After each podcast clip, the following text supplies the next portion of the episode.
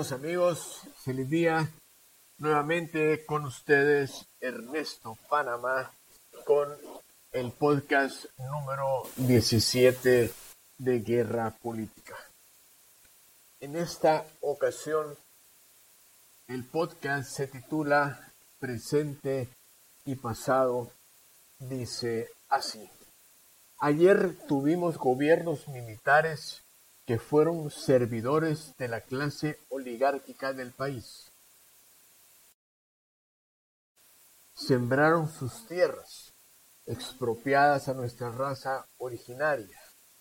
Posteriormente a la Revolución cubana, la injerencia extranjera los fortalece, pero siempre son sometidos a la clase oligárquica, la que sin dar la cara financia el sistema político partidario que fraudulentamente usan para ganar elecciones, ocultan sus crímenes, aprueban leyes que les favorecen y designan el sistema de elección del aparato judicial de manera que les brinde impunidad para contrabandear, evadir impuestos y además garantizar a los funcionarios de elección popular saquear el erario sin consecuencias legales. Esta actuación trajo consigo la necesidad de reprimir a quienes públicamente denunciaban lo que ocurría. La represión física dio paso a la prisión, al exilio, y al no acallarse las voces, las desapariciones, el asesinato y desvanecimiento de la evidencia se ejecutaron.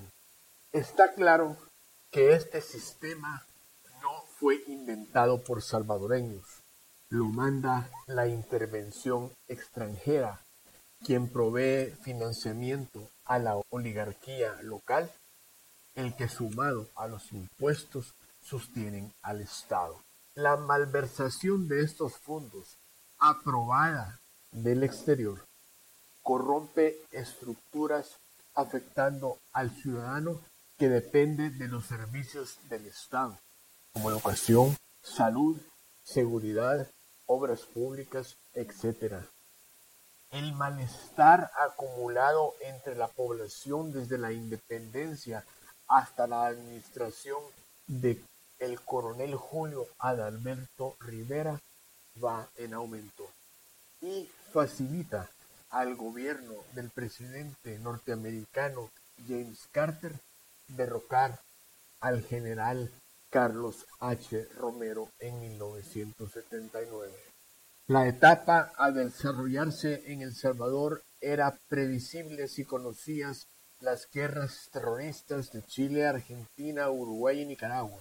El gobierno norteamericano nos somete a más de 20 años de guerra, se destruye nuestra infraestructura y casi se elimina la generación de los nacidos entre 1946 y 1964. Entonces, mayoría poblacional con la capacidad de prestar servicio militar. En El Salvador se divide la familia, se destruye el sistema productivo, la infraestructura, los servicios y el sistema de seguridad convirtiéndose en una nación de negocios ilícitos, crimen y necesitada de créditos para ofrecer lo mínimo a sus ciudadanos. Claro, la capacidad de prestar dinero la posee el gobierno extranjero que desde los años 50 dirige nuestro destino, continuando de esta manera su control y dominio. Ellos traen del exilio a quienes acordaron exiliar y lo hacen presidente. La cobarde oligarquía regresa al país y nos obligan a firmar la paz dando estatus de partido político a los terroristas. Esta fue condición para recibir los créditos. Luego se elimina al líder opositor para que la oligarquía asuma el control al financiar al bipartidismo. Quienes adoran el billete verde financian la división política, religiosa o étnica de los pueblos, necesaria para dictar su modelo de gobierno.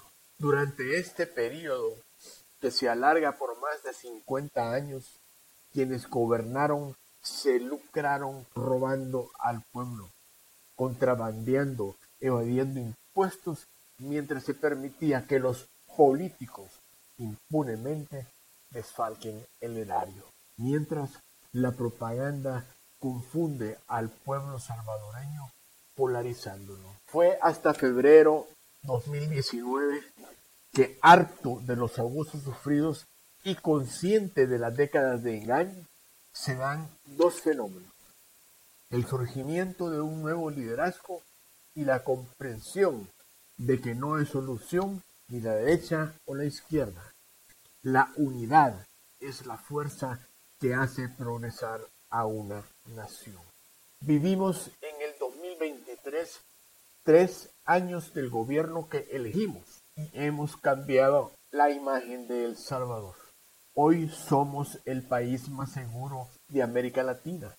El mundo nos reconoce por el buen combate a la pandemia, por deportistas exitosos y estudiantes ganadores de eventos internacionales, por ser el primer país que provee computadoras y capacitación a todos los maestros y alumnos del sistema público, por lograr un crecimiento del 10% del Producto Interno Bruto, por el aumento de los salarios en un 20%. Poseemos el nivel más bajo de inflación de Centroamérica. Las obras de infraestructura contribuyen al aumento de las exportaciones, turismo interno y externo. Aumentamos la capacidad de producción energética, mejoramos la potabilización y redes de agua, adoptamos el Bitcoin como moneda de curso legal, mejoran los servicios de salud, el pulgarcito de América y naciones amigas, construimos hoy mega obras y desarrollamos un plan de desarrollo a largo plazo. Bonos Bitcoin, Bitcoin City, aeropuerto, ferrocarril, Sur City, universidades y más. Claro, las voces disonantes de ignorantes, ciegos, fanáticos, corruptos, oligarcas no faltarán.